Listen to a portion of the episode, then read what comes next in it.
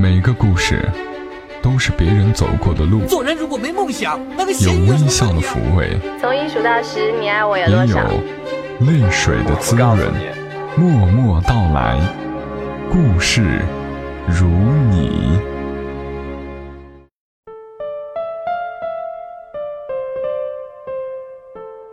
默默到来，故事如你，我是小莫，感谢你关注到由喜马拉雅独家播出的《默默到来》。接下来的二十来分钟，希望小莫的声音能够陪伴你。我们来聊一聊属于我们平凡人身上发生的故事。在上一期的节目当中，木糖讲述的我所知道的最美好的爱情，有一位叫做刺猬小姐的，她在评论区留言说。最好的爱情，是灵魂上的相依相偎，共同成长；最美好的婚姻，不仅是找到那个相知相爱的那个人，而且是找到自己，不断通过另一半遇到自己，并深爱自己。刺猬小姐很好的给上一期节目做了一个总结。当然，能遇到一个好人是一种幸运，如果运气差那么一点儿，遇到一个。不那么好的人，我们还是应该学会先保护自己的。今天这个故事同样是小莫的好朋友木糖整理出来的，故事的名字是：你爱上的是个洋葱还是一个人？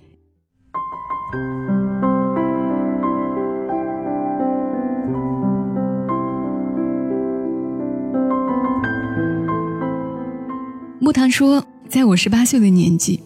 认识一个大我四岁的男生，他有一个很奇怪的嗜好，手机里不存任何人的联系电话、短信，除了我。他是一个个子不高、长得算不上好看，却让我非常有好感的人。这种好感源自于他温和的性格。跟他年龄相当而又对他的性格存着一种欣赏，自然话就多一些。走动的也比较勤一些。当时所有人都以为我跟他会发生一点什么，甚至有人说，如果我和他在一起，给我们封一个大红包。我那时候跟所有十八岁的女生一样，无忧无虑，世界在我眼里非常美好，感情在我心里没有任何杂质。喜欢一个人，无关他的背景、家世、学历、金钱、长相、身材。就仅仅是喜欢，也对这个世界不设心防，跟这个男生男女之情没有发生，友谊保持的却很长久。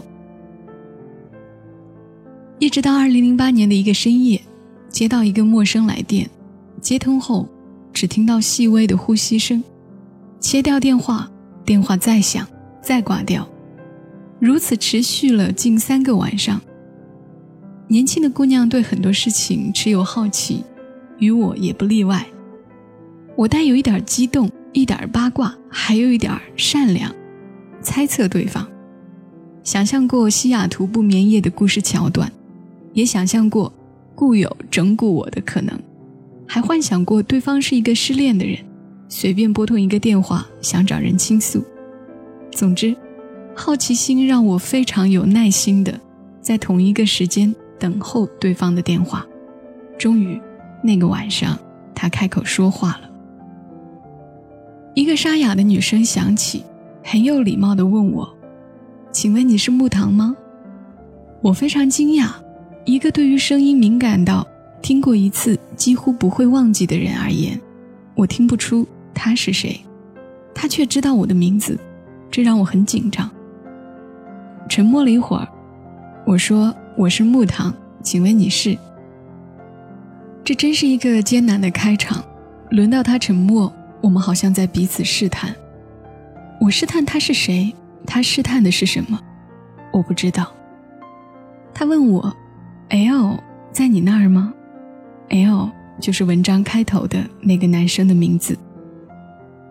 有时候不得不承认，女性有一种对于情感天生的敏感性。在他问出那个问题的同时，我已经非常肯定 L 做了不光明的事。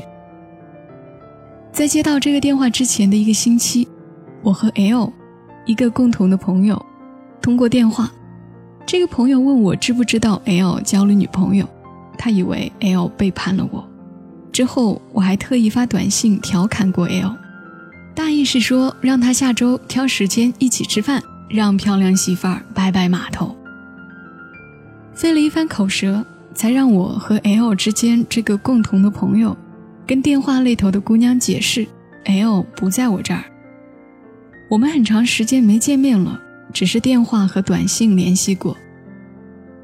电话那头的姑娘听到这儿，突然哭了，断断续续地说：“我知道，我知道。我看到你发给他的短信，只有你的短信他不会删除。”只有你的电话，他会留着。我已经不知道应该如何解释，隐隐约约感觉到他似乎不需要我的解释，他只是想找一个人哭一哭。那时候我也不过二十出头，面对这样的事情，不知道如何劝慰，不知道如何处理，只好听他哭。他边哭边说，我勉强从他的哭诉中。拼凑出一个不知道说悲伤还是愤怒的故事。他和 L 是高中同学，一起考入大学，顺理成章成了情侣。毕业后在 F 城工作。能考上 L 所在的那所大学的女孩子都是很不错的，而且专业非常好。他后来的工作自然也很好。他们在一起的这些年，一直是他帮着 L 先生。帮他联系工作、买电脑、买手机。我对他的回报是，工作之外的所有时间用来一心一意陪着他。后来不知道怎么就变了，L 跟他在一起，经常心不在焉，或者偷偷打电话。她是一个相当有骨气的女生，回家休息一段时间，期间 L 没有电话，只有几条短信，这让她伤心又绝望。太多大学情侣面临同样的情况，事业没有发展，感情在岁月的蹉跎下越来越淡。最后，他妥协，接受家人安排的相亲。他说，相亲对象其实各方面挺好的。如果那一次他没有鬼使神差发短信告诉 L 他在相亲，以及他相亲的感受，也许这晚的电话不会响起。我和他也不会相识。谈过恋爱的人都知道，恋爱的过程中总有一两个场景和影视剧是雷同的。他和 L 的雷同之处是，L 看到他的短信，连夜赶到他家，也是电闪雷鸣，雷雨交加。他看到站在雨里的 L，哭得不能自拔，放弃一切，跟 L 回到 F 城。故事到这里，如果画上句号，之后的剧情不过是结婚生子、买房买车、养老送终之类的琐事。可是这是生活，不是故事，没有既定的结局。他们回到 F 城后，那如电影一样的雨夜，没有给生活带来一丝一毫的改变，反而让他们的距离越来越远。但是他放不下，他傻到想用孩子。来留住 L，一个变心的男人，怎么可能因为孩子留在一个女人身边？说到这儿，我已经分不清他嘴中的 L 和我认识的 L 是不是同一个人。一个我认为如此温和的男人，怎么能对一个曾经的爱人如此残忍？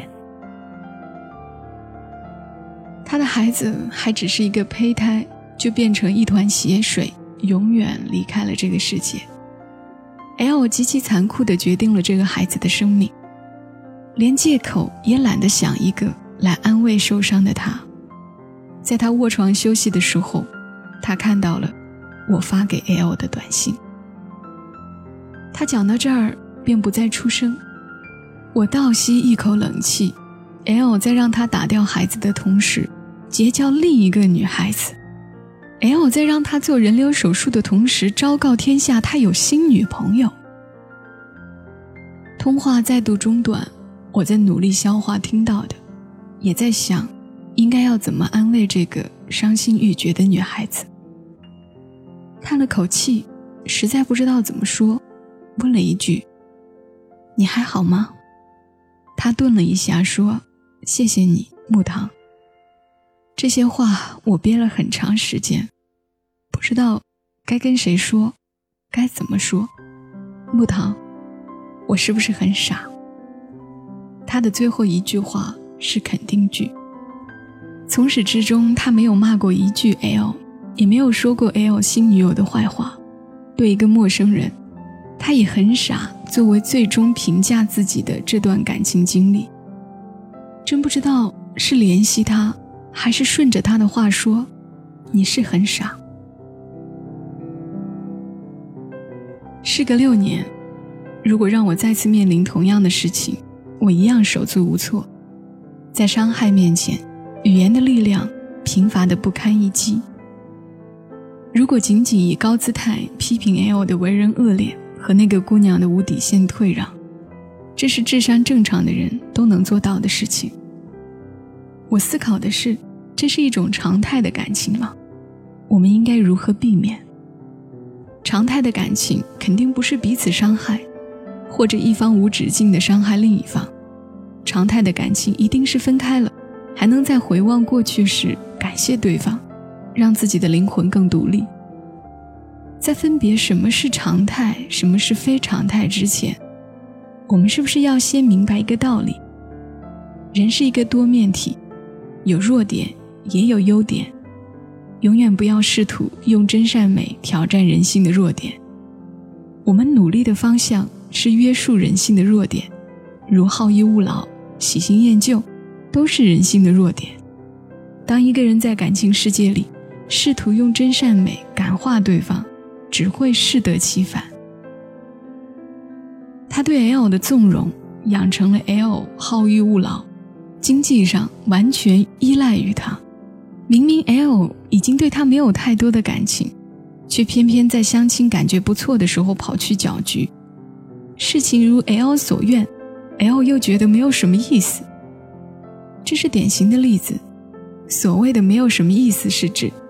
L 在和他的这段情侣关系中，他缺乏刺激，雄性生物大概天性对猎捕存有兴趣，而这个姑娘却把 L 想要的双手奉上，让 L 彻底失去兴趣，转而喜新厌旧。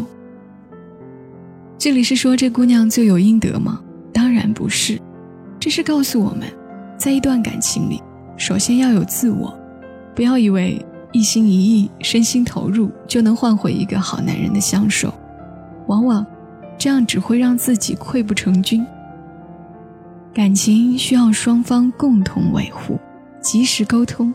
一方有心，另一方不配合，纵然你使出吃奶的力气，也于事无补。一段好的感情关系，一定包含了分享快乐、共同承担责任。如果我们面对的，是一个总让自己哭泣的人，要问问自己：我爱上的是一个洋葱，还是一个人？最后，身体是自己的，珍惜自己永远不会错。再傻，也不能够傻到想要用一个孩子来绑定一个男人。爱上一个天使的缺点。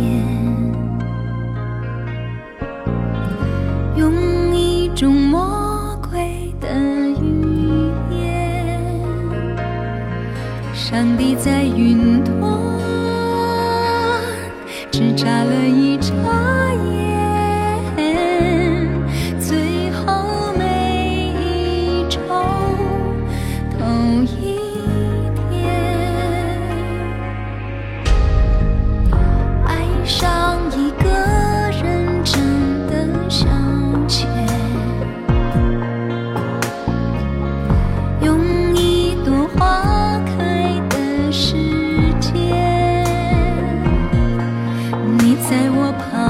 也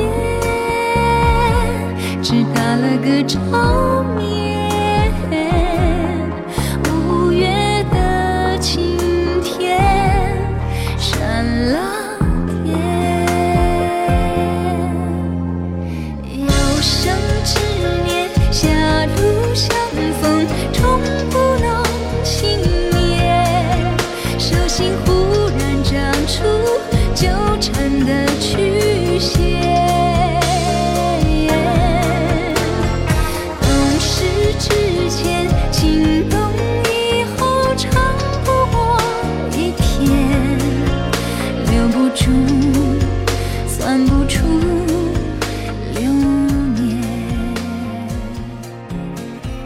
感谢你的收听，这里依旧是由喜马拉雅独家播出的《默默到来》。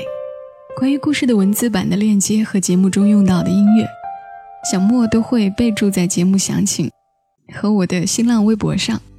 你可以在新浪微博上搜索“小莫幺二七幺二七”，可以找到我。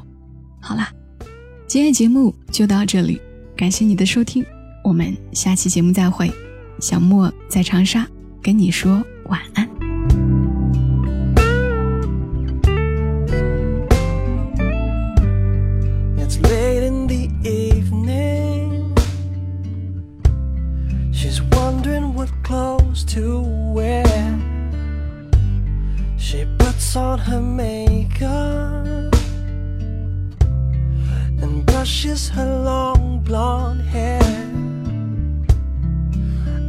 She asks me, Do I look alright?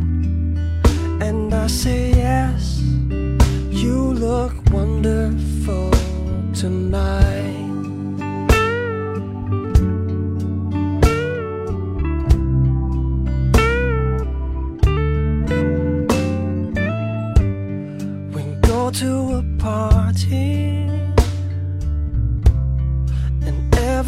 Turns to see this beautiful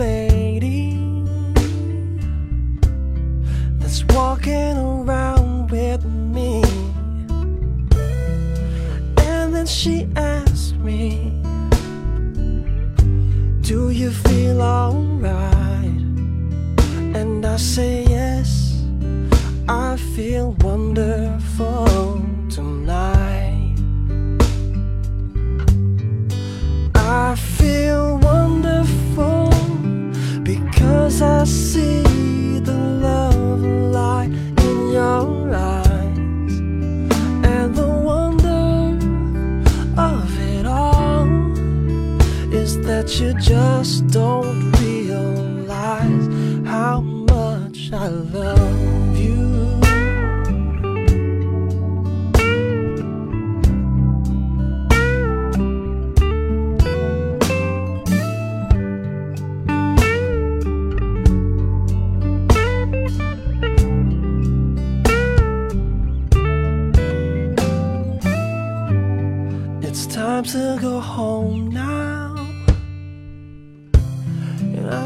got an aching head. So I give her the car keys. She helps me to bed. And then I tell her as I turn out the light. I say, my darling, you were